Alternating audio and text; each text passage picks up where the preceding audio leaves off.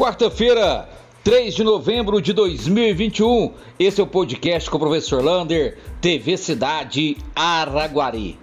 E a prefeitura revogou o decreto que sairia no dia 5. Na verdade, não revogou, fez alterações seguindo o Minas Consciente. Portanto, agora, para ter o passaporte de vacina, ou seja, para apresentar obrigatoriamente o cartão de vacinas, o evento, a feira ou o negócio vai ter que ter acima de 600 pessoas e não mais 100 pessoas como estava naquele primeiro decreto. Vai seguir então as diretrizes do Minas Consciente.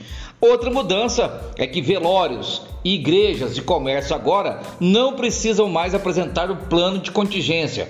Pode funcionar normalmente desde que siga o plano sanitário, que é o distanciamento de um metro e também o uso obrigatório de máscara. Lembrando que o distanciamento ele só acabou nas escolas municipais, estaduais e particulares. Lá não precisa ter mais distanciamento. E a vacinação, ela continua com 12 anos a mais, ou seja, quem não tomou nenhuma dose pode procurar a UBSF do bairro Paraíso para tomar a primeira dose. A segunda dose ainda não tem para AstraZeneca. Para quem vacinou Coronavac até o dia 7 do 10, lá no aeroporto. Para quem vacinou a Pfizer, até do dia 10 do 9 para trás, no bairro Brasília. Os idosos acima de 60 anos, que tiverem seis meses da segunda dose. Os imunossuprimidos, aquele que tem imunidade baixa, faz algum tratamento e está baixando a imunidade, a, com 30 dias da segunda dose. E os profissionais de saúde, que têm 60 di, é, 6 meses da segunda dose, pode procurar o aeroporto para vacinar. Números do Covid. Não tivemos nenhum óbito por Covid-19 nas últimas 24 horas. Estamos com 5 pessoas nas UTIs, 5 nas enfermarias e foram registrados 10 casos nas últimas 24 horas. Então a Araguari permanece com um número bom, estável e que, se Deus quiser, iremos melhorar cada dia mais. Carteira de identidade. A informação que o podcast teve e que serão feitas agora por semana 21 carteiras de identidade lá na delegacia da Polícia Civil. Isso por semana. E também precisa de os papéis cheguem do estado para ter esse número de carteiras feitas durante a semana.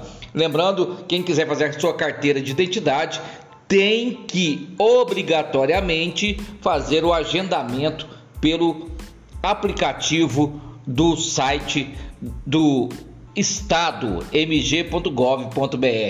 Aí dificulta para quem não tem acesso à internet, tem que ir a algum local para fazer esse agendamento. Mais uma dificuldade aí para a população.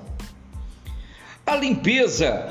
O secretário Antônio Cafrone diz que agora a limpeza pública vai de vento em popa e vai começar com tudo nas ruas, avenidas, canteiros centrais, praças, a Golden Ambiental vai começar toda essa limpeza, lembrando que ela foi vencedora da licitação aqui na cidade de Araguari. E muitas empresas daqui da cidade não puderam participar. Falando em limpeza, as máquinas hoje se encontram na zona rural. Ela está lá na região do Pau Furado, Vargem Grande, Serra do 38 e Fundão, fazendo lá o reparo das estradas principais e das estradas vicinais.